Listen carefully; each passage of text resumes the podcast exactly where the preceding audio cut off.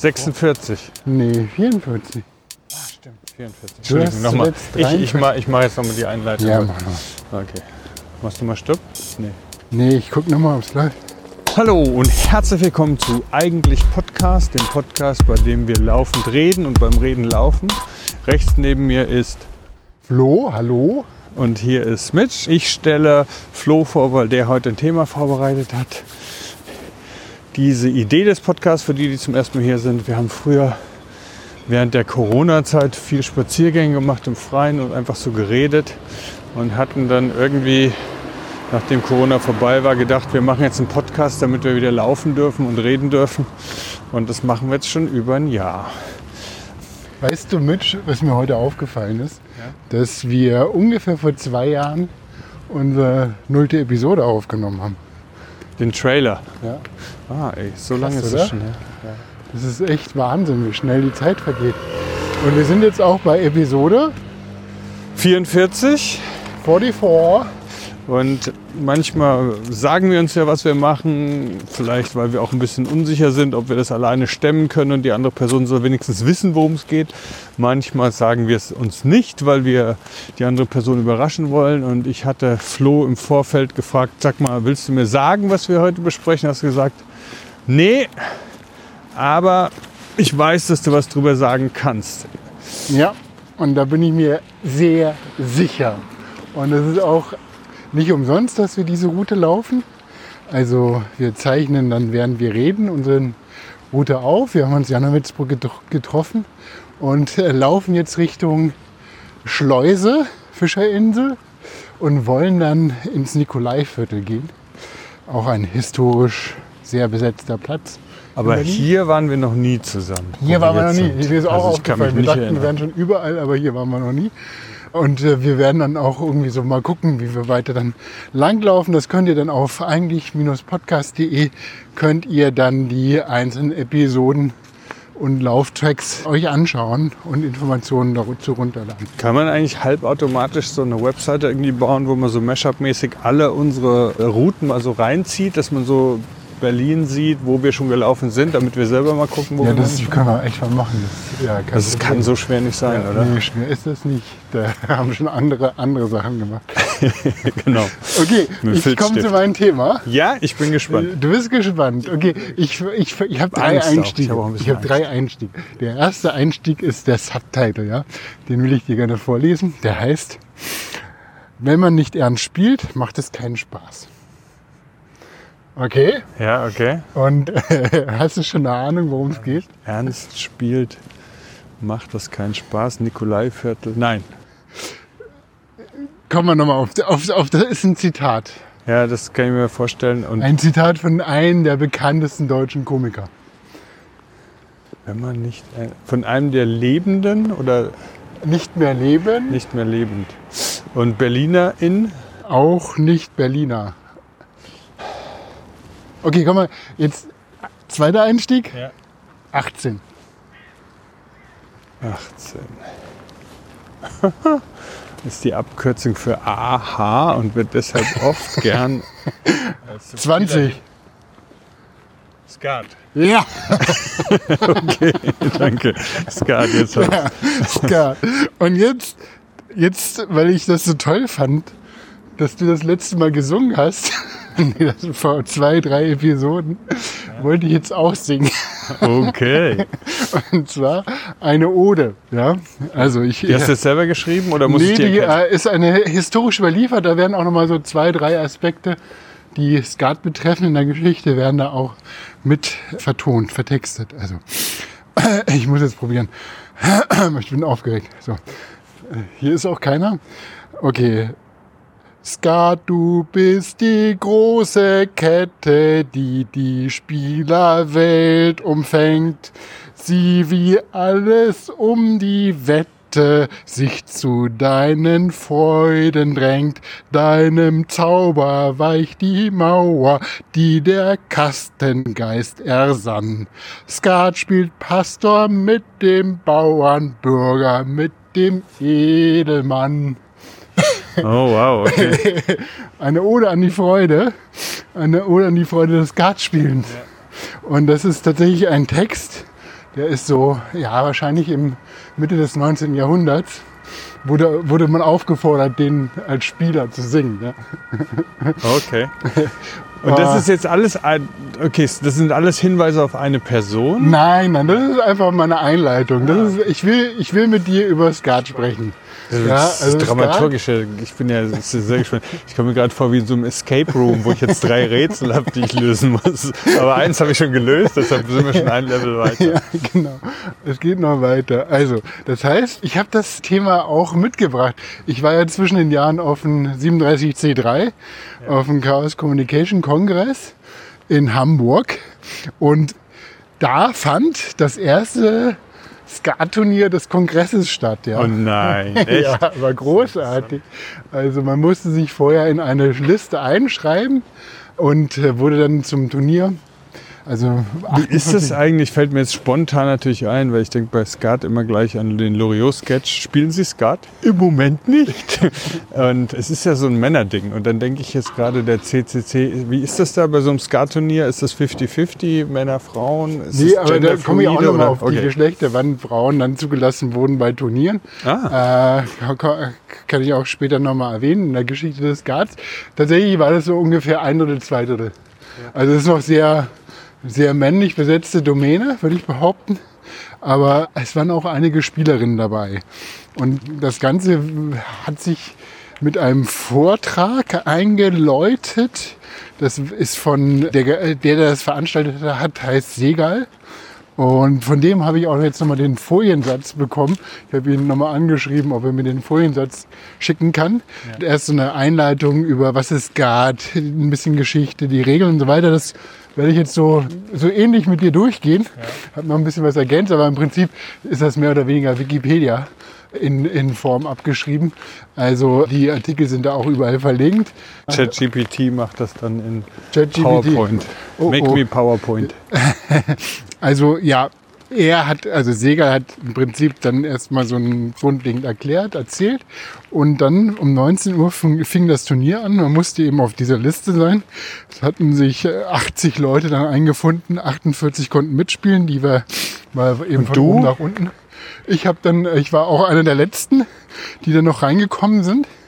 Und man hat dann eben Vierertischer, ge- vier, Ah, du warst mit dabei im Turnier. ja, ja, Ah, Vierertische gebildet. Also zwölf. Das ist ja, ist ja noch, also sag jetzt nicht, wie es ausgegangen ist für dich. Sag's nicht, weil das ist ja auch. Nee, das ist, ja- das ist überhaupt nicht spannend. Ich bin in der ersten Runde war ich, also man hat dann quasi, Jetzt, aber jetzt ist nicht mehr spannend mehr. Jetzt hat man das Gefühl, du bist so ein bisschen und dann raus. Jetzt habe ich so das Gefühl, es ist nicht spannend. In der Nein. ersten Runde, also bist relativ schnell dann irgendwie ja, raus. nee, es war dann wirklich so, dass auch einige dann gegangen sind, weil es geht halt sehr lange. Es fing um 19 Uhr an, um 18 Uhr war der Vortrag, 19 Uhr dann das Turnier und das geht fünf Stunden. Also wir waren dann halt 20. Und die zweite Und du Runde, die, hast deshalb gewonnen, weil du als Einziger nicht aufs Klo gehen musstest.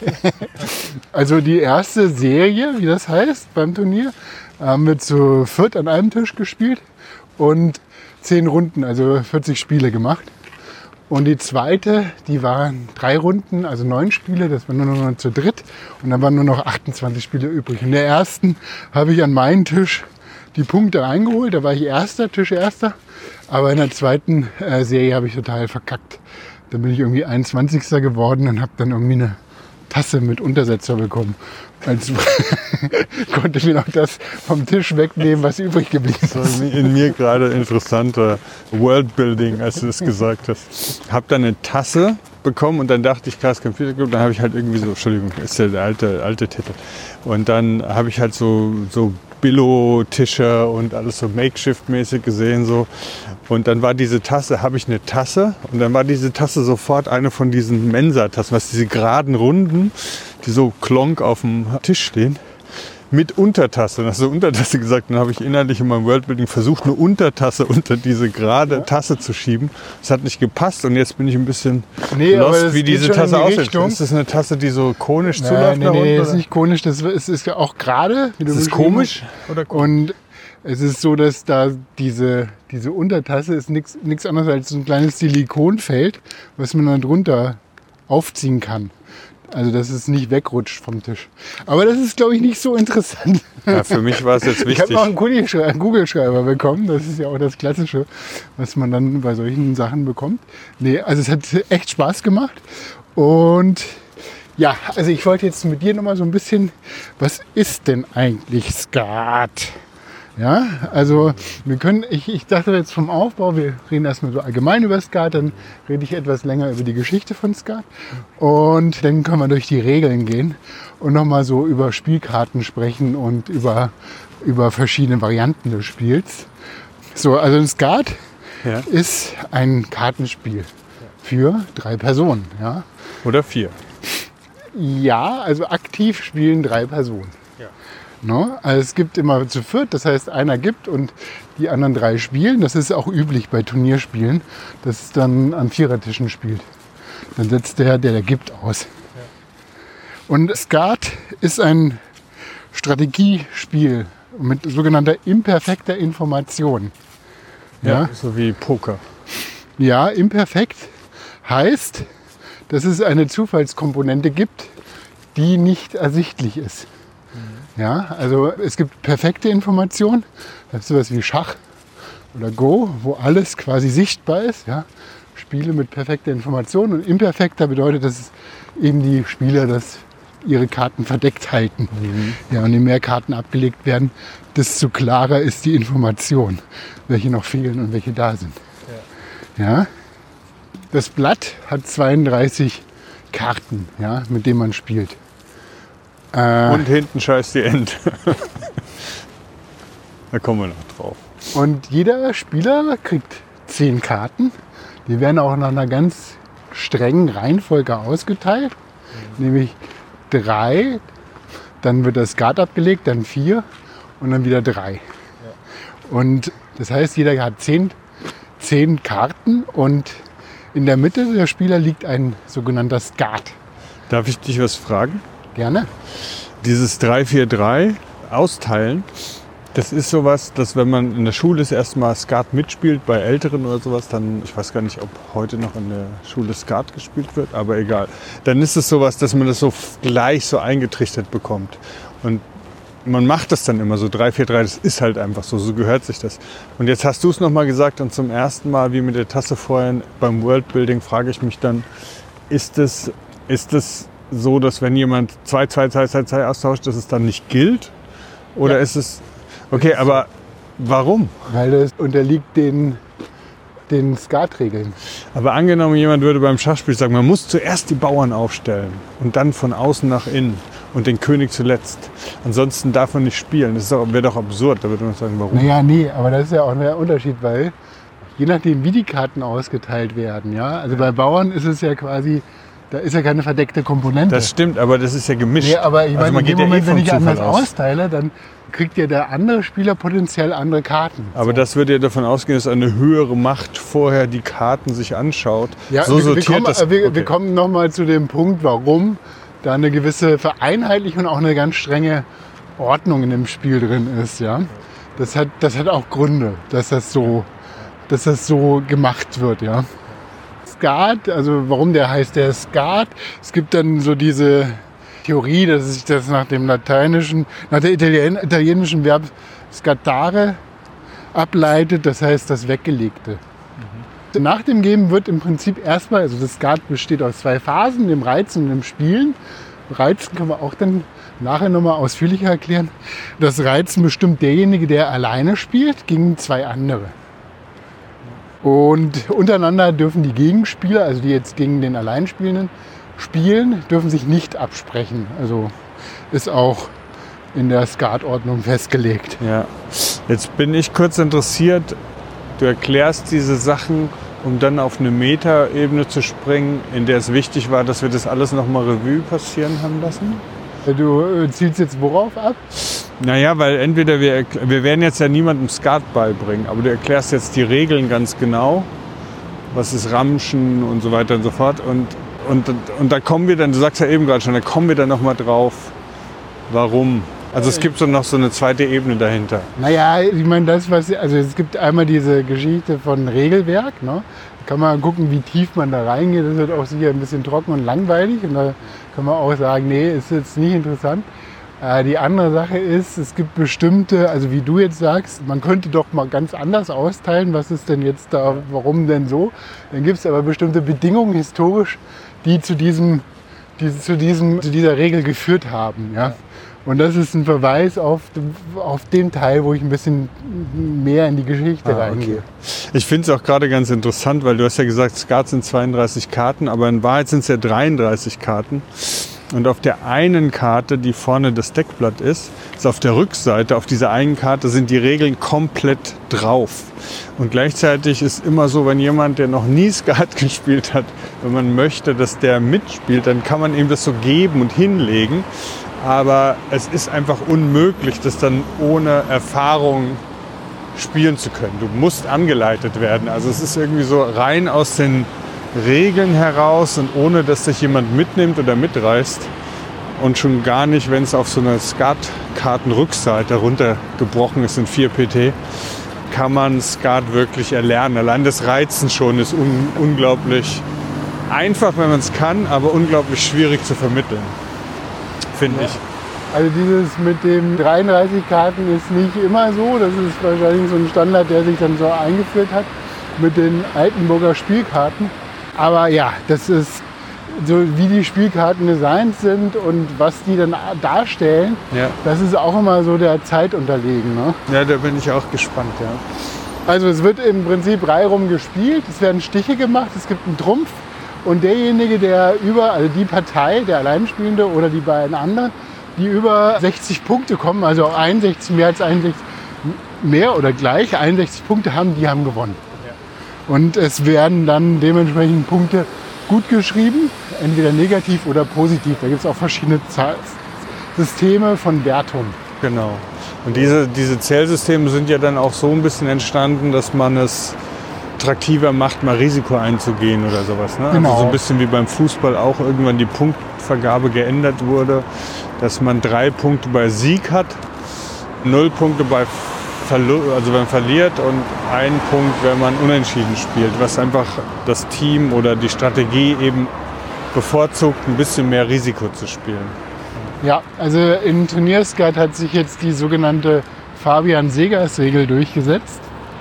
Das heißt, derjenige, der gewinnt, bekommt 50 Punkte und wenn die Gegenpartei gewinnt, bekommen die 30 oder 40, je nachdem, ob die an 3 zu dritt oder zu viert spielen. Und das ist und wer verliert, bekommt halt die entsprechenden negativen Punkte. Damit ist es nicht nur so, dass die Punkte, die beim Reizen dann hinten raus entstehen, entscheidend sind, sondern auch, wie viele Spiele du gespielt hast und gewonnen hast. Also es geht darum, da noch einen Reiz zu setzen, zu spielen. Weißt du, dass hier auch eine Stelle ist, wo sich die zwei Städte treffen? Hier ist auch das Stadtmuseum von Berlin. Hier trifft sich die Stadt Berlin mit der Stadt Köln. Ah, Das ist hier so die Stadtgrenze. Das ist Köln, was dann jetzt quasi von unten kommt und Berlin, was dann von der Spandauer Vorstadt gewachsen ist. Das waren ja zwei Das Stadtmuseum meinst du da hinten, was in Nee, der das Küche ist das Stadtmuseum hier. Ganz, ganz spannend, wenn man hier so lokal so ein bisschen Geschichte verfolgen möchte. Die Geschichte des Skats. Gute Überleitung, ne? Genau. Also das Skatspiel. Oh, jetzt hier wieder Kopfsteinpflaster, tödlich. Also das Skat ist so zur Zeit der napoleonischen Kriege entstanden. Das heißt, so um 1810 wird gesagt, dass sich aus dem wendischen Schafskopf das Skat mitentwickelt hat. Also Skat hat generiert sich aus verschiedenen Spielen. Es ist einmal das Schafkopf, Schafkopf oder Schafskopf? Schafkopf. Dann ist es das La Ombre und Tarok. Das sind so diese historischen Wurzeln von, von Skat. Skat hat sich so zwischen 1810 und 1818 in der Stadt Altenburg, ja, sich in, im Prinzip dann so ist das entstanden. Also es gab in Altenburg mehrere Spielclubs, die dann auch ja regelmäßig zusammengekommen sind, um halt Karten zu spielen. Und da gab es tatsächlich einige Köpfe dahinter, die sich überlegt haben, okay, wir machen jetzt mal so und so und überlegen uns ein anderes Spiel und daraus ist Skat entstanden. Die erste urkundliche Erwähnung von Skat ist von Karl Leopold von der Gabelnenz. Und der hat in dieser, in einer Klatte, ja, eine Klatte ist im Prinzip so ein kleines loses Notizheft, eine Spielklatte, wo er seine Spiele die ganze Zeit Gewinn, Verlust über, ich glaube, der hat 1796 angefangen und 1813 gibt es da eben dieser Eintrag Skat, der legendäre, wo er dann die ersten Punkte da drin okay. vermerkt. Ja. Wie so. haben die gezählt damals? Das weiß ich nicht. Es gab das Altenburger Blatt, das ist das sogenannte Farbenreizen. Das äh, wird anders gezählt als das, als das Punktereizen. Und das wird äh, nach Farben sortiert und Farben sind im, das Karo 1 zählt, Herz 2 ist ein bisschen wie bei Doppelkopf, dass du am Anfang der Runde fragst, ja, wer hat 1, wer hat 2, wer hat 3 und so leiten sich auch die Punkte aus dem Farbenreizen ab. Ist das, äh, wir, Entschuldigung, ich bin gerade so ruhig geworden, weil ich so rumgerutscht bin. Und der aufmerksame Hörer oder die aufmerksame Hörerin erinnern sich an die Folge über meinen Rippenbruch. Ziemlich genau ein Jahr her. Und deshalb wurde es gerade so still. Angsterfüllt still. Altenburg ist ja auch ein Begriff, ne? Altenburger, ja, also ich weiß nicht genau, warum das so eine Hochburg, Altenburg, Hochburg für Kartenspiele war, aber es gibt ja heute noch diese Altenburger Karten auch. Da hatten wir ja auch mal beim Wandern, irgendwann hatte ich die mitgenommen, weil unser Freund und Kollege Sarl, mit dem wir auch mal, mit dem ich auch mal hier zu Flo's Geburtstag eine Episode gemacht habe, der wollte lieber mit altdeutschem Blatt spielen und ich wollte und Flo lieber mit französischem Blatt spielen. Und Altenburg hatten damals so eine, so eine Edition rausgebracht, wo die obere Hälfte bzw. untere Hälfte jeweils das andere Blatt war. Sodass dann, wer wollte, konnte mit Altdeutsch spielen oder Französisch. Das hat aber überhaupt nicht geklappt. Das hat irgendwie fand ich nicht gut funktioniert, dieses Spiel. Kannst du dich daran erinnern? Ich kann mich, ich kann mich nie mehr so richtig daran erinnern. Ja, das ist so schlecht. Alles. Also Altenburg hat eben diese, diese Kartenmacher-Tradition über 500 Jahre. Es gab sogenannte, es, es, gab auch die, ja, ich weiß nicht, ob das eine Zunft war, aber es gab die Kartenmacher. Wir haben tatsächlich dann früher die Karten gemalt, ja. Dann irgendwann kam das Medium Kupferstich dazu, dann wurden die gedruckt und es ist eine eigene, also das heißt, es gibt dann pro Stadt nur eine Handvoll, größere Stadt eine Handvoll Kartenmacher und Altenburg hat da einen Kartenmacher und das ist dann halt so von Generation zu Generation weitergegeben worden. Insofern ist es sehr traditionsbewusst und Altenburg hat sich so als diese Skat-Institution aufgebaut. In Altenburg gibt es auch ein Skatmuseum, es gibt einen Skatbrunnen. Ist das, die ersten Kongresse die Skat-Kongresse fanden auch in Altenburg statt. Und diese große Spielefirma. Ja, ich habe sogar, ich habe mal auf Ebay mir äh, eine Jubiläumsschrift, ach das ist glatt, Jubiläumsschrift, so ein kleines Buch, was zu irgendeinem Jahrhundert Jubiläum in Altenburg extra gedruckt wurde, hätte ich, hätte ich wenigstens mal durchblättern können, hätte ich brillieren können mit ein bisschen Informationen. Habe ich jetzt nicht gemacht. Aber Musst du nicht. Ja, gut. Du brillierst. du brillierst auch ohne Informationen. Ich mache active, active Listening. Are you sure? Genau, im 19. also 1813, wie gesagt, äh, wurde es so erfunden. Dann hört man etwas länger nichts in diesem ganzen, in der ganzen Skat-Historie, die man so finden kann im Internet. Und dann irgendwann so um 1870 dann kommen immer mehr Ereignisse dazu. Also man kann davon ausgehen, dass sich dann wirklich so in der Mitte des 19. Jahrhunderts sich dann so diese ganze diese Skat-Euphorie übers Land verbreitet hat. Und da ist nochmal entscheidend, also wir befinden uns hier in einer Zeit, ja, wo das Heilige Reich deutscher Nation noch geherrscht hat. Das heißt, eine Zersplitterung über den, übers Land. Also deswegen gibt es da auch wenig Einheitlichkeit. Jeder macht dann halt sein eigenes Blatt, ja, jeder macht seine eigenen Regeln und das läuft so ein bisschen auseinander. Und da bestand natürlich irgendwann Bestrebung, das so zu vereinheitlichen, ja. Und auf der einen Seite war auch das, das ist, weiß ich nicht, so, ob ich so explizit gefunden habe in den Quellen, aber natürlich hast du so ein Nation Building zu der mhm. Zeit, ne? als sich das Deutsche Reich dann so konstituiert, ist natürlich Skat eine ganz große Größe, weil das ist so das urdeutsche Spiel. Ja, es grenzt sich von den französischen Spielen ab. Und Skat ist das, was, was, was auch die deutsche Seele so ausmacht. Ja? Und deswegen wird Skat immer so hochgehalten. Und diese Ode, die ich am Anfang gesungen habe. Ja, ja da das wollte ich gerade sagen, die muss ja etwa aus der Zeit auch gewesen sein. Genau, das kommt aus der Zeit. Hierarchieübergreifendes Handshake irgendwie so mit angelegt war auch. Ne? Das halt, wer, wer sich da am Tisch begegnet. Ne? Das waren ja genau. unterschiedliche Gilden, unterschiedliche Hierarchien, unterschiedliche. Genau, es, waren, also es war ein, ein, ein, ein Spiel, was so eine kleine Utopie, also das heißt, es wurde kein sozialer Status, es wurde in allen, in allen gesellschaftlichen Schichten gespielt. Und das hat auch Skat ausgezeichnet. Ne? Es wurde vor allen Dingen dann von den Studenten gespielt, ja. Und da hat sich es auch weitergetragen. Du hast den Arzt, du hast den Richter, du hast Bauern am gleichen Tisch sitzen und man unterhält sich über das Spiel. So, das, das Lustige ist, dass es jetzt so gendermäßig alles männlich war, aber es war wahrscheinlich zu der damaligen Zeit adäquat zu sagen Studentin, weil Studierende war ja wahrscheinlich an den Unis sowieso nicht. Studieren, Studentinnen. Damals das kann man ja spielen. Also es war geschlechterübergreifend, wurde das Spiel tatsächlich erst 1930. Echt? Wo das dann auch zugelassen war, dass dann zugelassen Frauen sogar. ja, ja, das ist wieder nach der deutschen Skatordnung, dass auch Frauen im Spiel mit teilnehmen können und dürfen. Also das ist natürlich die Turniergeschichte, die dahinter mhm. steht, ja. Aber da konnten dann Frauen teilnehmen. So, ich gucke gerade mal. Hier ist nämlich das eine Ziel, was ich ansteuern wollte. Ja, ich glaube, ich weiß auch, was es ist. Ja, Weißt du, dass ich weiß, was es ist? Ja, ich weiß, weil wir schon mal zusammen hier waren. Und da war es aber zu, oder? Ich glaube, wir waren drin, aber es war dann doch nicht so spannend wie erwartet. Ich habe mir damals dann aber da ein Rommelblatt gekauft. Ähm, Vielleicht ist es im nächsten Abschnitt von den Gebäuden hier. Ja, ich glaube auch.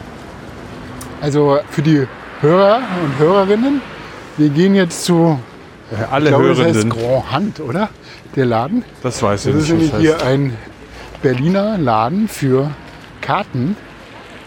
Und wo natürlich alle möglichen Formen von Kartenblättern und so weiter zu kaufen sind. Und den statten wir jetzt einen Besuch ab. Mitten in unserer Episode. Sehr investigativ, wie wir das heute machen.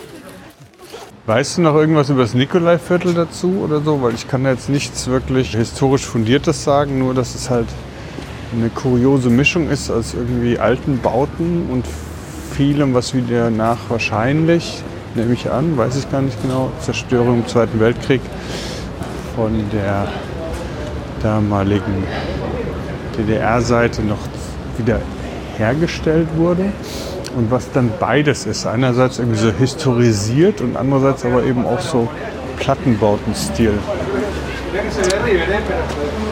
Ja, da ist der Korhand, genau.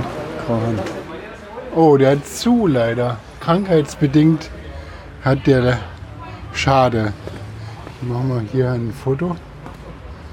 Das ist Beweis. Ja, ist wirklich ein sehr liebevoller das, Laden. Äh, Wappen von Altenburg das Skatwappen und eine Menge von Schachspielen im Vorschaufenster.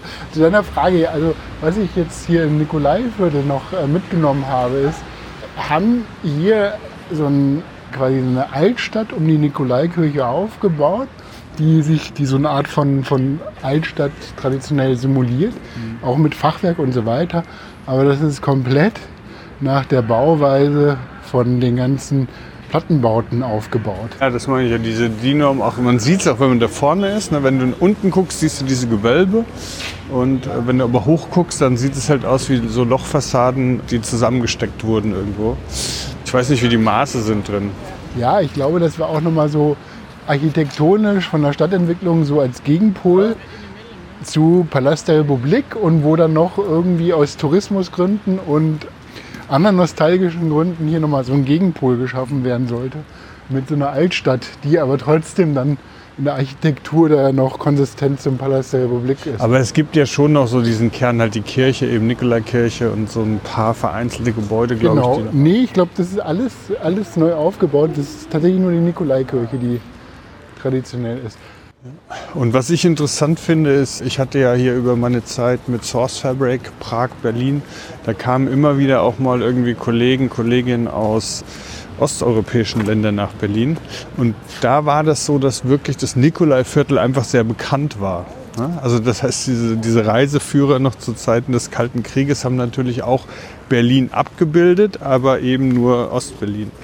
Und Das war denen dann im Griff. die wollten dann alle zum Nikolaiviertel, obwohl das jetzt dann auch schon wieder viele Jahre her war. Aber weil man auch das immer wahrscheinlich schon als Kind gehört hat, wenn man mal in Berlin ist, muss man hier hin. Also 1885, da tritt der Karl Buhle mit seinem Buch auf den Plan, nämlich der will die Grundlagen für das erste Modell einer einheitlichen Skatordnung schaffen. Und auch in diesem Jahr oder ein Jahr später verfasste der dann Skataufgaben in der Zeitschrift Die Gartenlaube. Ich habe jetzt auch ganz interessant, ich habe da so zwei, drei Links auf Wikisource gefunden, wo dann aus der Gartenlaube dann diese Skataufgaben drin sind. Das ist ganz, ist ganz lustig. Da wird auch von, also Kreuz, ne? der Kreuz, kommen dann nachher nochmal zu den Farben. Kreuz ist dann so das schwarze Kleeblatt. Au- Aus dem Französischen heißt es Trefflet. Und es wird noch ganz häufig mit Treff eingedeutscht. Wird das besprochen. Kennst du auch, oder? Ja. Treff? Ja, kenne ich auch. Aber ich weiß nicht, warum Treff. Ja, aber ich habe es dir ja gerade gesagt. Weil es aus dem Französischen Trefflet ist das Kleeblatt. Ah, okay. Und das ist dann eingedeutscht mit Treff. 1886 fand dann der erste deutsche Skatkongress statt und das auch in Altenburg. Und Skatkongress ist natürlich dann auch ein, eine Institution, um eine gewisse Vereinheitlichung dann auszulösen. Ja. Zu dieser Zeit muss man auch sagen, dass diese, diese Skat schon so ein also wir sind jetzt im Jahre 1886, ne, das Skat dann schon so, ein- so einen Geschmack von Spießertum bekommt. Also das heißt, es wird auch bei den jungen Studenten und Studentinnen oder gibt es ja nicht damals, aber bei den jugendlichen Leuten, die wollen sich bewusst absetzen gegenüber Skat, weil das für die so das Biedertum ist. Ne? Und das finde ich auch ganz interessant. Das ist damals schon so Was spielen die dann Atari oder? nicht mehr so stark ist dieses Skat, das Skatspiel in der Jugend verankert. Ne? Das ist, glaube ich, so der, wo sich das, das so nochmal ausprägt an der Stelle. Und 1899 ist der dritte Skatkongress, der wurde umnummeriert in Halle.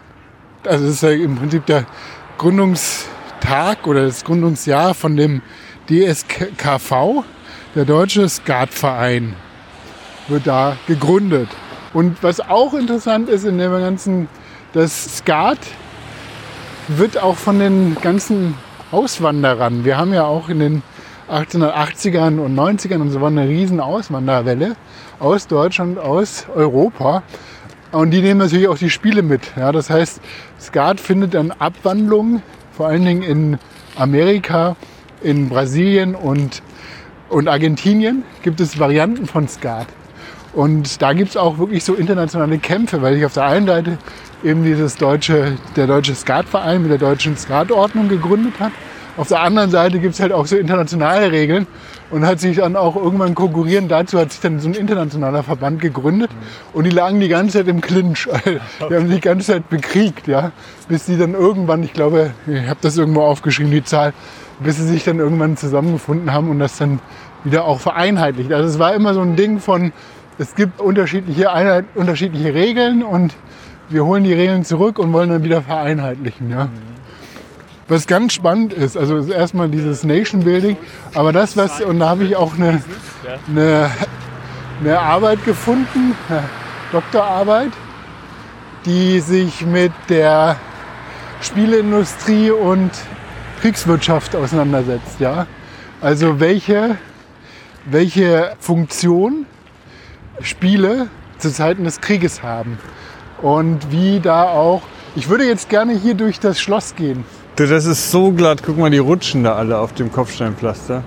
Ja? Ich habe gerade gedacht, das ist so ein Architektentraum, dieses hübsche geschlossene Kopfsteinpflaster, aber es ist einfach Wir können ja ein mal Paradies äh, hier, für Hüft-OPs. Wir können mal gucken, ob das geht. Vielleicht gibt es vielleicht gibt's so wie hier so einen so so einen Weg, der nicht. Und diese Verbindung von wie bestimmte Feindbilder über Spiele geschaffen wird. Ne? Also das heißt, Spiele werden in Kriegszeiten auch immer zu einer Kriegs, wie sagt man das, fördernden, kriegsstabilisierenden oder Industrie. Also die kriegen auch im Ersten Weltkrieg war das dann signifikant. Das legt dann diese Doktorarbeit dann auch mit, mit Zahlen und Statistiken auf, dass dann diese, diese Industrie, die Wirtschaft im Bereich der Spieleindustrie extrem hochgegangen ist. Ja.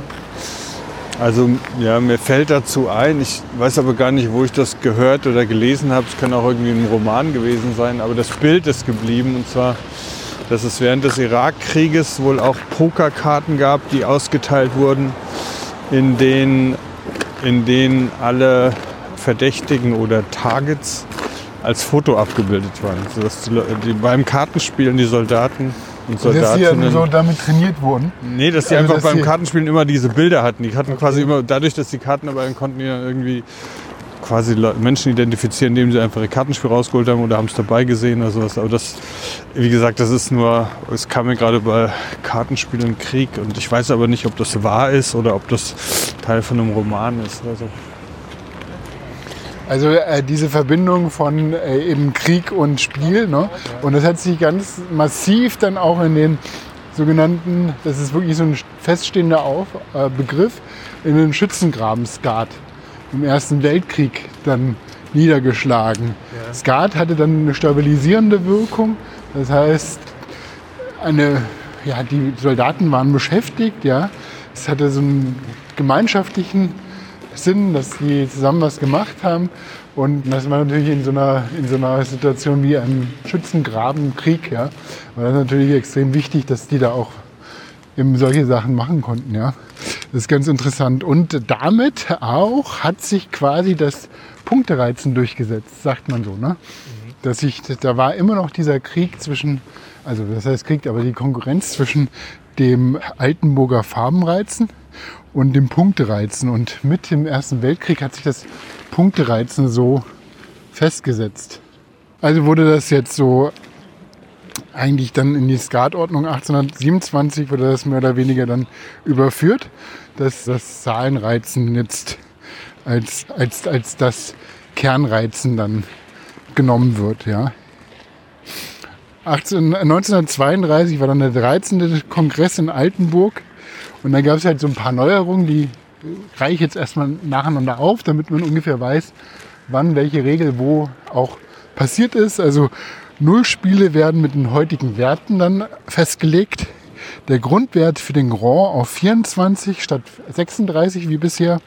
Verlorene Handspiele werden nicht mehr doppelt berechnet und bei offenen Spielen müssen alle zehn Karten offengelegt werden. Das waren so, also es klingt für uns völlig selbstverständlich, aber man kann sich kaum vorstellen, dass es mal anders war. Ich weiß nicht, Mitch. Wo hast du eigentlich Skat spielen gelernt? in der Schule, im Albert-Einstein-Gymnasium in Großbiberau. Und von wem? Im, ach, ich habe vergessen, wie der hieß. Hm, Der war, der hat dann auch, es war in, im, im Raum der Schülervertretung und hieß damals so, Schülerinnenvertretung. Habt ihr schon Schülerinnenvertretung? gemacht? Nee, nee, eben, aber es ist die Schülervertretung, ist mir gerade eingefallen. Und da haben wir, da gab es dann, keine Ahnung, zuerst haben wir Skat gespielt und dann irgendwann wurde ich dann so ein bisschen tiefer eingeführt in die Mystik des Odenwälder Kartenspiels und dann habe ich, wie hieß das nochmal? Was hast du gemacht? Sauranze. Sauranze, das ist ein anderes Spiel, was eher dann so wieder fast so wie italienisch war, wo man dann halt so unglaublich viele Möglichkeiten hatte, doch noch zu gewinnen, wenn man eigentlich schon so ein Stichspiel, keine Ahnung. Aber zuerst habe ich dort Skat gelernt und und dann habe ich, glaube ich, wirklich eigentlich nur in der Schule Skat gespielt. Und dann später, ich weiß gar nicht mehr, irgendwie schon immer mal, aber zwar hauptsächlich in der Schule. Ich hatte das tatsächlich von meiner Mutter gelernt. Wir haben dann nachmittags immer, wenn ich aus der Schule kam, Skat gespielt zu dritt mit meiner Schwester, bis sie dann irgendwann keinen Bock mehr hatte.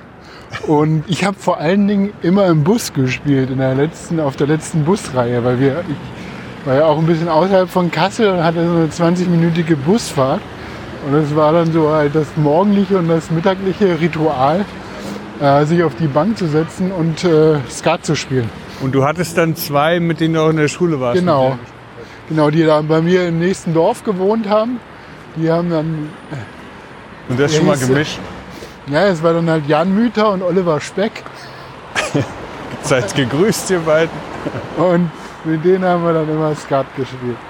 Sehr prägend. Und dann habe ich, ich war ja im, im Kinoclub von, den, von der Humboldt-Uni, wo wir quasi in Sichtweite, das, mache ich, das fotografiere ich gerade. Und da ist der Studentenclub, Ganz oben war das, ne? nee, der Studentenclub ist unten da im Hauptgebäude. Wie hieß denn das Café Und- oben?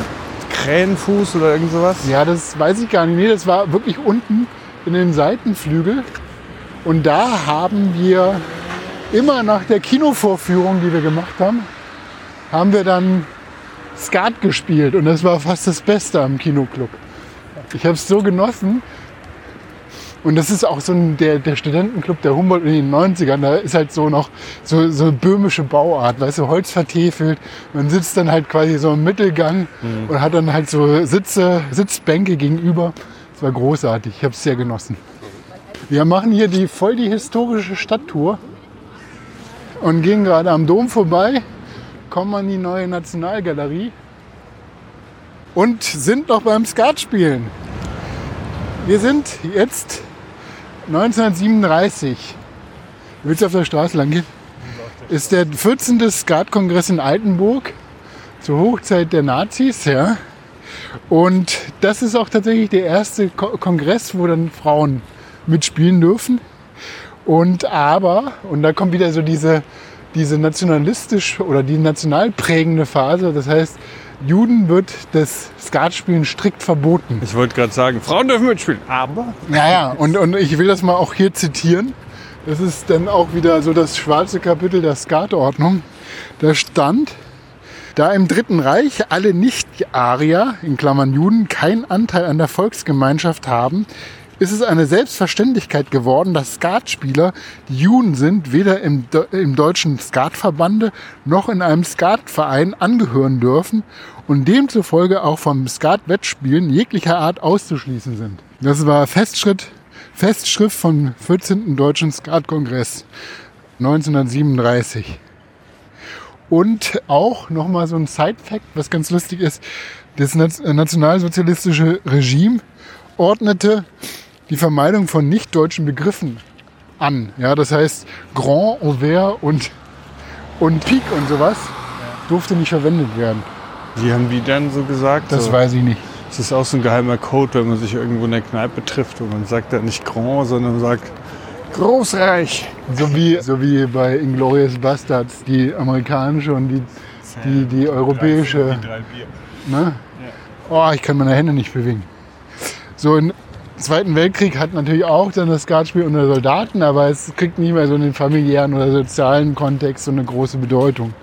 Dann haben wir die Teilung natürlich 1950 zwischen Deutschland und da entwickelt sich das auch so ein bisschen parallel, aber es wird relativ genau drauf geschaut, dass da nicht so, dass, dass dann halt auch nicht die Regeln sich wegbewegen. Es gibt, es gibt quasi äh, so ein Interims-Skatgericht, ja, nämlich in Bielefeld. Das Skatgericht ist eine Institution, die halt eben auch Recht spricht. Und das war jetzt eine Eingangsfrage, warum darf man nicht und kann man nicht doch das?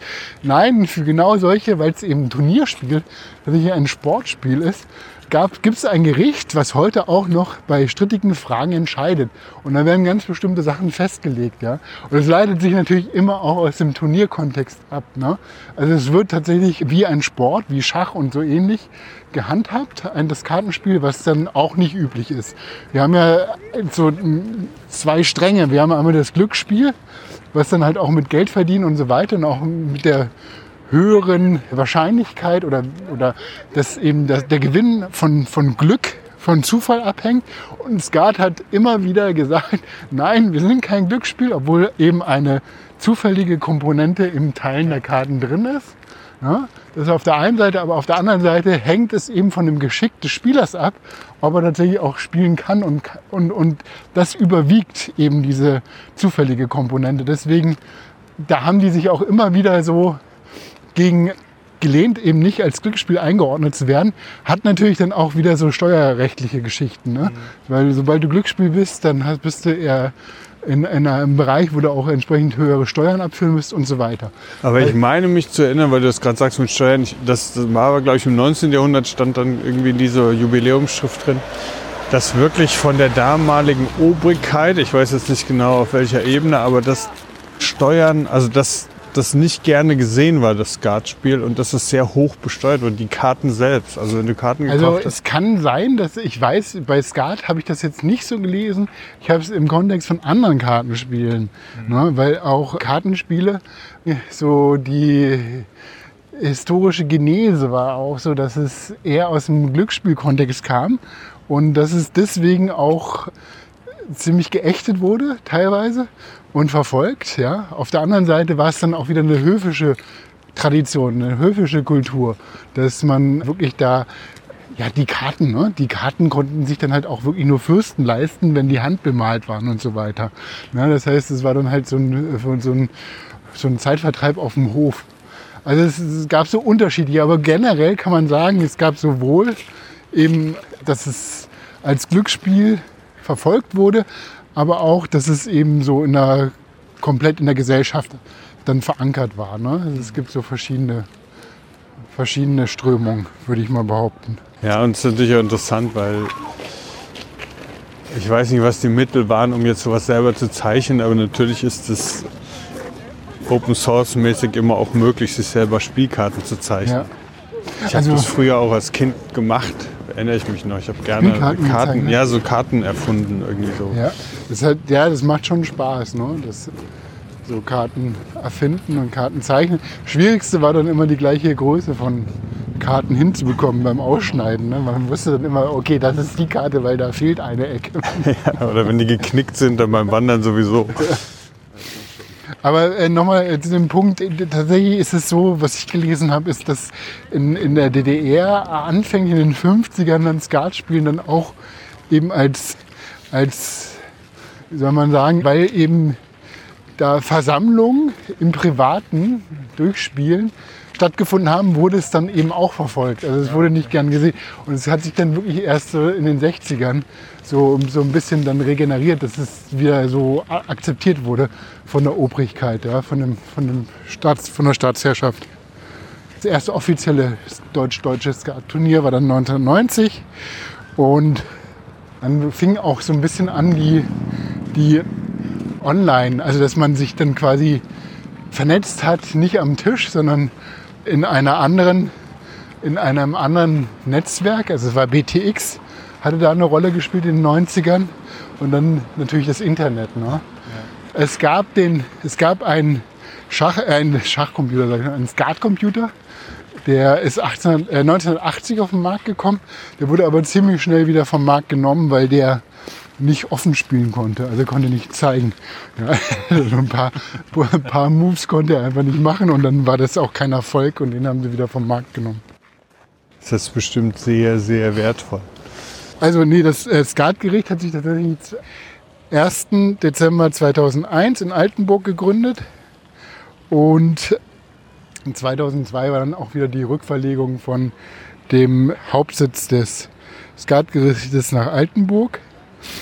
Und jetzt nochmal eine wichtige Jahreszahl. 2016 wurde Skatspielen zum UNESCO immateriellen Weltkulturerbe ernannt.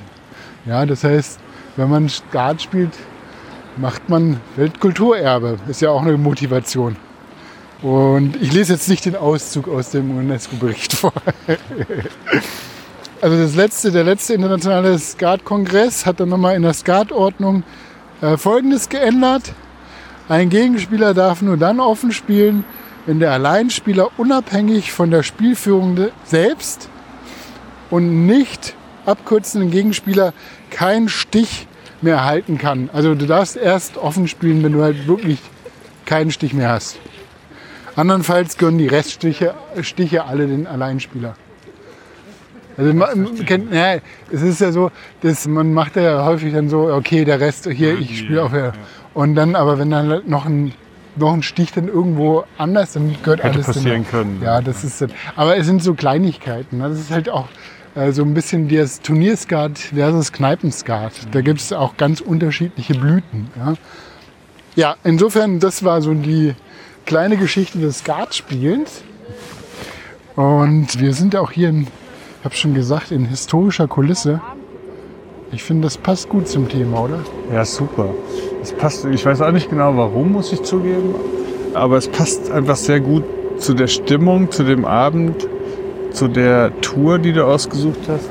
Und weißt du was? Hier muss ich, wir sind jetzt vor der Theologischen Fakultät der Humboldt-Universität und hier in diesem am zweiten Stock ist der Hörsaal und da hatte ich meine Vorlesung in den 90ern in Kulturwissenschaft bei Friedrich Kittler.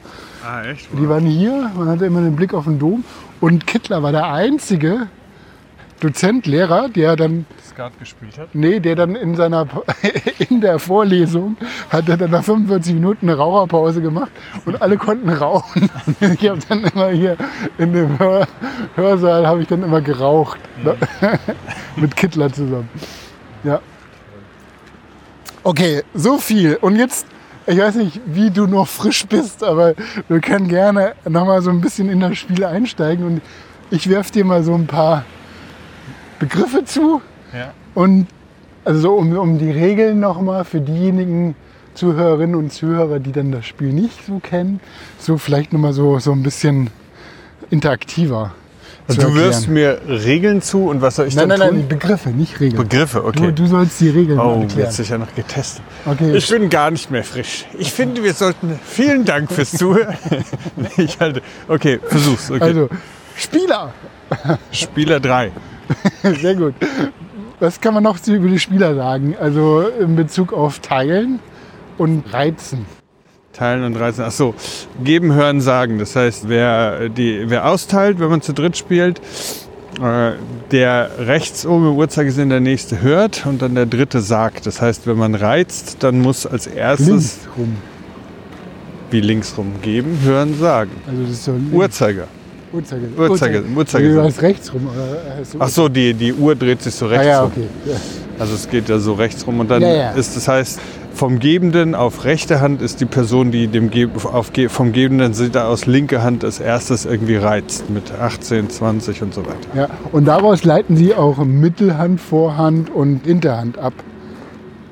Und Weil der, der äh, Geben, der nächste kommt raus, linker. Das heißt, das ist auch eine Frage, dass die dann beim Reizen, wenn man so auf die Karten guckt, kommt die dann irgendwann oft so, wer kommt denn raus? Weil das schon wichtig ist, vor allen Dingen, wenn man so ein bisschen wackeliges Skat hat, wenn man selber rauskommt, kann man mehr mitentscheiden. Wenn man, und ansonsten, wenn man ganz hinten sitzt, ist auch noch ganz gut, aber wenn man in der Mitte sitzt, kann das schon im ersten, im ersten Zug, kann es bist du in der Mühle, ne? Wenn du dann halt, du musst immer gucken, was, je nachdem, was du spielst und wie du rauskommst. Geben, Ja. hören, sagen, Vorhand, Mittelhand, Hinterhand, ja? Hinterhand. Dann haben wir die Farben. Das hat auch relativ lange gedauert, bis ich das verstanden habe beim, bei den Karten, was Farben sind, ne? Ja, was Farben sind, ist so, dass ich neulich mit meiner Tochter zusammen versucht habe, die noch nicht so viel Kartenspielerfahrung hat, auch zu teilen. habe ich gemeint, du lass uns einfach mal, jeder macht jetzt, du machst die roten, ich mach die schwarzen. Und dann hat sie halt dann Herz und Karo beziehungsweise Herz und Schellen, aber bei dem klassischen französischen Blatt ist halt, das waren für sie alles rote Karten, das sind alle rote Karten. Und ich wollte halt, dass sie die Herz und die Karo trennt, damit wir schnell mal zählen können, ob das Spiel vollständig ist. Aber sie hat dann eben einfach alle roten zusammen und mir alle schwarzen gegeben. Genau, das ist genau der Punkt. Aber Farben sind im Karten, die bezeichnen die Symbole und nicht die Farben der Karten. Ja. Und es gibt ja auch Skatspieler, da gibt es ja dann, ich weiß gar nicht mehr, gibt es auch grüne, ne? Es Grün und Orange. Und Ja, Orange, das ist ja. aber das ist das Turnierblatt. Das wurde, glaube ich, schon in den 60ern oder 70ern eingeführt. Hast du Also, mal damit gespielt? Ja, das habe ich jetzt auch zuletzt gespielt. Ja, jetzt auch, weil ich hatte das, glaube ich, auch mal beim Wandern mit und wir hatten auch da irgendwie keinen Spaß dran. Ach, das kann ich nicht behaupten. Ich finde das eigentlich ganz gut. Ich finde das, ja, okay. das Blatt. Also, wo ich keinen Spaß dran habe, und das ist halt auch immer so bei, bei das ist die Diskriminierung der Linkshänder, ne? dass du teilweise, wenn du die, ich, ich, wenn ich, ich bin ja Linkshänder und ich fächer dann halt die Karten dann immer entgegengesetzt aus den Rechtshändern. Und es gibt einige Kartenspiele, wo du das Symbol dann quasi nur oben links hast, aber nicht oben rechts. Und ich mach die dann, und dann sehe ich das halt nicht. Ne? Und da fühle ich mich, ich mich diskriminiert als Linkshänder. Und deswegen, also diese, diese, das Turnierblatt, das ist, zeigt sowohl die Farben als, also die Symbole in einzelnen Farben an, wie auch immer links und rechts ist das Symbol auch nochmal zu sehen. Okay, Guard. Der Ja. Skat besteht aus zwei Karten und wird nach der ersten Runde von 3-3-3 von dem Austeilenden auf die Mitte des Tisches gelegt, ohne dass jemand reingucken darf. Und was bringt das Skat? Der Skat sind die zwei Zusatzkarten, die dem alleine Spielenden, wenn jeweils ein gewinnt, ähm, aufnehmen darf. Im Gegenzug dazu dann zwei Karten auch wieder verdeckt ablegen darf, sodass die anderen das nicht sehen. Der Vorteil ist, dass man seine Karten potenziell ein bisschen aufpimpen kann. Und bestimmte Karten, zum Beispiel, wenn man ein, ein keine Ahnung, eine eine blöde Karte hat, wo man leicht überstochen wird oder so, die kann man ablegen. Oder man kann auch fette Karten, die man, die man hat, viel Punkte in den Skat wegdrücken, weil der wird später noch dazugezählt, wie so ein kleiner Bunker. Aber es kann natürlich auch nach hinten losgehen, wenn man ein bisschen risikohaft reizt und dann auf einmal den Skat aufnimmt und merkt, oh nee, shit, ich hatte gehofft, ich könnte die Farbe drücken, aber dann hat man auf einmal drei davon und dann geht es nicht mehr so leicht. Oder man findet noch einen Buben drin und hat sich überreizt. Ne? Das ja genau aus dem Klassiker. auch. Kommen wir gleich zum Reizen, aber wir sollten noch mal kurz den Punkten sagen. Also insgesamt zählen in dem Spiel 7, 8, 9 nichts, haben keine Punkte. Dann die 10 zählt 10, das Ass zählt 11, der Bube zählt 2, Dame 3 und König 4. Und insgesamt sind dann so bei 32 Karten 120 Punkte. Und derjenige, der eben, wie gesagt, über 60 Punkte kommt, hat gewonnen. Und wenn 60 Punkte erreicht sind, dann heißt es so gespaltener Arsch. Und das geht zu Ungunsten des Alleinspielers aus. Nee, also da würde ich jetzt gerne nochmal in Bielefeld im Skatverband anrufen, weil ich glaube, es heißt Arschgespalten. Ja, das gibt's auch. Das steht sogar in der Wikipedia. Arschspalt. Das ist die eher nicht so verbreitete Variante von gespaltener Arsch. das kannst du noch in Wikipedia-Artikel nachlesen. Aber ja, aber ja, man hat halt irgendwie regionale Unterschiede. Das ist ja auch völlig okay. Kann man ja zu stehen. Ja. Die Farben sind Kreuz, Pik. Also Pik ist so traditionell so ein Woraus leitet sich das ab? Das Kreuz hatten wir ja schon aus dem Kleeblatt. Das Pik ist, glaube ich, ein, einfach ein Blatt auch. Ne? Dann haben wir das Karo, äh, das Herz und das Karo. Und die haben auch jeweils unterschiedliche Werte. Ja? Man spricht immer von Punkten oder von Augen. Das ist immer so das, was als erstes du sagst. Wenn du Punkte meinst, dann meinst du eigentlich Augen und umgekehrt.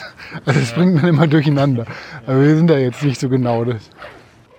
Ja, das ist auch so eine Sache, da würde ich gerne mal ein bisschen reingucken, weil Kreuzpik, Herz, Karo, es gibt ja dann im Englischen gibt es Club. Und jetzt weiß ich nicht mehr, ob Club Pik ist oder Kreuz. Der Grund, weshalb ich das aber interessant finde, nochmal nachzugucken, ist, weil die italienischen Karten, die kennst du ja auch. Ne? Ja. Da gibt es ja die Sonne, Ja. die Münzen, glaube ich. Ne? Sonne, Münzen, den Knüppel eben und das Schwert, oder was? Ja, ja, genau, Schwert gibt es Ja, auch. und Club heißt Knüppel im Englischen. Und wenn jetzt Club Peak ist, dann ist das Peak, wo wir nicht genau wissen, was es ist, vielleicht über das italienische Knüppelding zu, zu verstehen und irgendeine Form von Waffe. Aber ich weiß es gerade sind nicht. auch unterschiedliche Symbole. Ich meine, das, wonach wir spielen, ist meistens das französische Blatt. Das hat sich tatsächlich auch in Deutschland so ziemlich zweigeteilt. Es gibt dann irgendwie so eine imaginäre Grenze, die so im Süden des Landes, also über Baden-Württemberg, Bayern, nach Thüringen, teilweise Sachsen, die spielen nach dem deutschen Blatt. Ja, Altenburg liegt in Thüringen, also Altenburg ist ganz traditionell dem deutschen Blatt. Und auf der anderen Seite ist halt das französische Blatt, was mit, mit Dame, König, Bube geht. Und das deutsche Blatt hat eben auch andere Symbole. Nämlich, wir haben für das Kreuz haben wir die Eichel, für das Pik haben wir. Was ist für das Pik? Du, ich bin jetzt gerade total raus. Wir haben von hinten haben wir die Schelle für Karo, wir haben Herz, Herz für ist Herz, und Pik ist, glaube ich, das Blatt. Ja, ich glaube im Blatt, Deutschen ist genau. es Blatt. Ja. Und dann gibt es auch keine Dame, sondern es gibt einen Oberer und Unterer. Unter und Ober, ja. Und Oberer ist der Bube. Die Funktion des Bubens und der Unterer die Funktion der Dame. Nee, andersrum. Oder Ober anders. ist Dame, Ja, stimmt. Unter Ober König. Ich, im- ich, du merkst, ich bin nicht, ich spiele nicht, ich spiele nicht nach deutschem Blatt. Und was ist der König? Hey, ich bin jetzt auch raus. König, oder? Ist da auch noch ein König dabei? Ja, Ist es so? ja, Unter Ober König, ja. ja, ja, genau so ist es. Also wir haben Nur Männer. Das Ziel des Spiels ist, das eben zu gewinnen, ne? Klar, irgendwie. Die Wertung haben wir auch gerade schon angesprochen, wie sich die einzelnen Punkte und so weiter errechnen. Und jetzt kommen wir zu dem, was dann viele Anfänger immer so ein bisschen zurückschrecken lässt vor Skat, nämlich das sogenannte Reizen. Also das ist jetzt quasi die erste Spielphase des Spiels, ist das Reizen. Und Mitch, kannst du aus dem Stand das Reizen erklären? Also vielleicht, Ich kann es versuchen. vielleicht, was ein ganz guter Begriff dazu ist, ist, weiß ich nicht, ob Ich du bin total aufgeregt. Das ist so eine. Prüfung. Ich Die das ganze Spitzen. mündliche. Kannst du, mündliche genau, mündliche Skatprüfung. Halten Sie das Blatt links rum und jetzt tauschen Sie das Deutsche gegen das Französische aus. Die Spitzen, ne, ich, also ich kann jetzt nicht, ich weiß nicht, Spitzen kann ich jetzt nicht sagen, aber wie ich Spitzen? Reizen erklären würde, oder muss Ja, ich genau. Aber äh, der Be Begriff Spitzen, nur um das, Spitzen ist quasi die zusammenhängende Folge oder die fehlende Folge der einzelnen, also und das nennt man Spitzen, also wie so eine, ne, also entweder du das, hast das ist Spitze eins der Dinge, was unglaublich schwer eben auf diesem 4PT-Rückseite bei den Skatblatt Genau, das Reizen, das ist dann genau vier Also Point man muss Größe. sagen, die Buben sind, Buben eben beim französischen Blatt sind, oder die Unter sind äh, beim altdeutschen Blatt sind die Trümpfe. Und die Reihenfolge der Farben von oben nach unten, die wertvollste ist Kreuz, dann Pik, Herz und Karo. Und man, beim Reizen guckt man einfach mal, was habe ich denn für Buben. Angenommen, man hat alle vier Buben oder man hat gar keinen Buben, dann darf man entweder sagen, mit vier plus 1 ist 5. Was diese Zahl 5 bedeutet, sage ich gleich. Man dürfte aber auch sagen, ohne 4 plus 1 ist 5. Was immer sehr erstaunlich ist. Das heißt, wenn ich alle Buben habe, die Trümpfe sind oder kein, ich kann genauso hoch reizen. Denn diese Zahl und warum das kompliziert ist mit dem Reizen, kommt dann gleich. Die ist der Multiplikator, den ich verwende. Angenommen, ich habe ganz viele Herzkarten und vier Buben, dann kann ich sagen, wow, cool. Mit 4 plus 1 ist 5 mal Herz und die Farbe Herz ist 10. Und dann kann ich also bis 50 hochreizen. Bis 50, ja, Punkt. Das ist erstmal das eine. Das andere wäre eben zum Beispiel ohne 4 plus 1 ist auch 5 mit Herz. Kann ich auch bis 50 hochreizen. Und dann kann aber das passieren, was Flo gerade schon angesprochen hat. Dann reizt sich so hoch, neben den Skat und dann ist da auf einmal der Kreuz Bube drin, was ein toller Bube ist, weil es der stärkste Bube ist von allen Vieren. Aber dann habe ich auf einmal beim Reizen mich überreizt, denn dann habe ich den Kreuzbuben und sonst keinen mehr. Das hieße zum Beispiel mit 1 Spiel 2, also plus 2, der Faktor ist dann 2 und dann hätte ich nur bis 20 reizen dürfen. So, und diese Multiplikatorzahl ergibt sich eben aus dem, was scheinbar Spitzen heißt, das mir gar nicht klar war. Das heißt, man zählt immer von oben. Mit 1, wenn man drei Buben hat, Kreuzbube, aber den Pikbuben nicht, da hat man zwar drei Buben, darf aber trotzdem sagen mit 1, von oben gezählt, die Spitze 1. Und umgekehrt, man hat drei Buben und hat den Kreuzbuben nicht, dann hat man ohne 1. Und obwohl man dann drei Buben hat, darf man auch nicht so weit reizen. Das sind erstmal so die So würde ich das erzählen. Genau. Ich würde, ja, danke, sehr gut. Setzen, schwitzen. Das, was bei den Spitzen nochmal dazukommt, das war mir noch gar nicht so klar, weil ich das selten gespielt habe. Aber auch nach Skatordnung, deutscher Skatordnung, ist es so, dass dann, wenn du eine Folge hast, also wenn du dann die vier Buben hast und das Pik Ass und du willst Pik spielen, dann hast du mit Ah, fünf, spielt sechs. dazu- Wenn du du die Herz, wenn du die Pik 10 dazu hast, dann hast du quasi mit sechs, spielt sieben. Und deswegen Spitzen. Also es ist die Aneinanderreihenfolge von Trümpfen, auf die du reizt. Das ja? heißt, wenn man Grand spielen will, dann kann man maximal mit mal fünf machen. Genau, beim Grand maximal fünf und bei allen anderen kannst du maximal, ja, zehn halt, ne? Zehn spielt elf. Aber du kommst niemals, weil der Grand in der Grundwertung 24 Punkte hat, kommst du niemals mit den ganzen Spitzen irgendwie in die Nähe von den Punkten von einem Grand. Also es lohnt sich immer, den Grand zu spielen. Aber das, das nochmal so zur Information, Ja. dass wenn du vier Buben hast und ein Herz Ass oder ein, du willst Herz spielen, hast du mit fünf, spielt sechs. Also 60. Und daraus ergibt sich dann eben eine Reihe. Kann man sagen, jetzt, wir haben zum Beispiel neun. Mindestens ist es immer der doppelte Wert der Farbe. 9 ist Karo, das heißt, das Mindeste ist 18. Mit 1 oder ohne 1. Karo spielt 2 ist 2 mal 9 ist 18. Das nächste wäre 20. 22 und 24. So, ne? Und da kommt jetzt dieser Sprung, weil man kann auch noch, also Skat hat auch noch unterschiedliche Spielformen eingebaut. Und man kann zum Beispiel auch Null spielen. Ja. Und das wäre dann zum Beispiel 23. Genau, Das liegt so dazwischen. Null hat Wie es dazu so, kam, weiß ich gar nicht. Das musst du jetzt alles Genau, das wollte ich gerade ergänzen. Null hat sich so auch ergeben, weil wenn du ganz niedrige Karten hast, 7, 8, 9, beim Null sind, ist die 10 eingereiht, ja, und der Bube auch. Also 10, nee, die 10 ist ja sowieso. Also 7, 8, 9, 10, Bube, Dame, König, Ass ist dann die Reihenfolge. Das heißt, es, gab es, es gab Situationen, wo du halt sehr schlechte Karten hast, also eben nur diese und trotzdem nicht spielen kannst, weil du nur auf Trumpf gehst. Deswegen haben die das Null eingeführt. Und Null ist die Herausforderung, keinen Stich zu bekommen, wenn du Alleinspielender bist, von, dass du keinen Stich bekommst. Und es gibt verschiedene Formen des Nulls, dass du eben den Skat aufnimmst oder nicht. Das ist Null Hand. Es gibt auch eine andere Form des Nulls, wo du den offen spielst. Null Das ist Auvert. null, null Auvert. Und es gibt dann eben mit 59 Punkten zählt der Null Hand Auvert. Das ist das Höchste, was du im Null spielen kannst. Und das heißt, wenn du offen spielst, können sich natürlich die Spieler nicht absprechen, aber die sehen deine Karten und können entsprechend deine Schwachstellen. Also wenn du jetzt zum Beispiel bei den ganzen 7, 8, 9, 7, 8, 9, 7, 8, 9, 7 hättest, dann wäre das ein klassisches Blatt für ein Null Auvert offen. Null Hand Auvert offen. Genau. Ja, oder wenn du 7, 8, 9, 10, Bube, Dame, König, Ass hast und dann noch zwei Siebener, dann kannst du das auch spielen. Ja.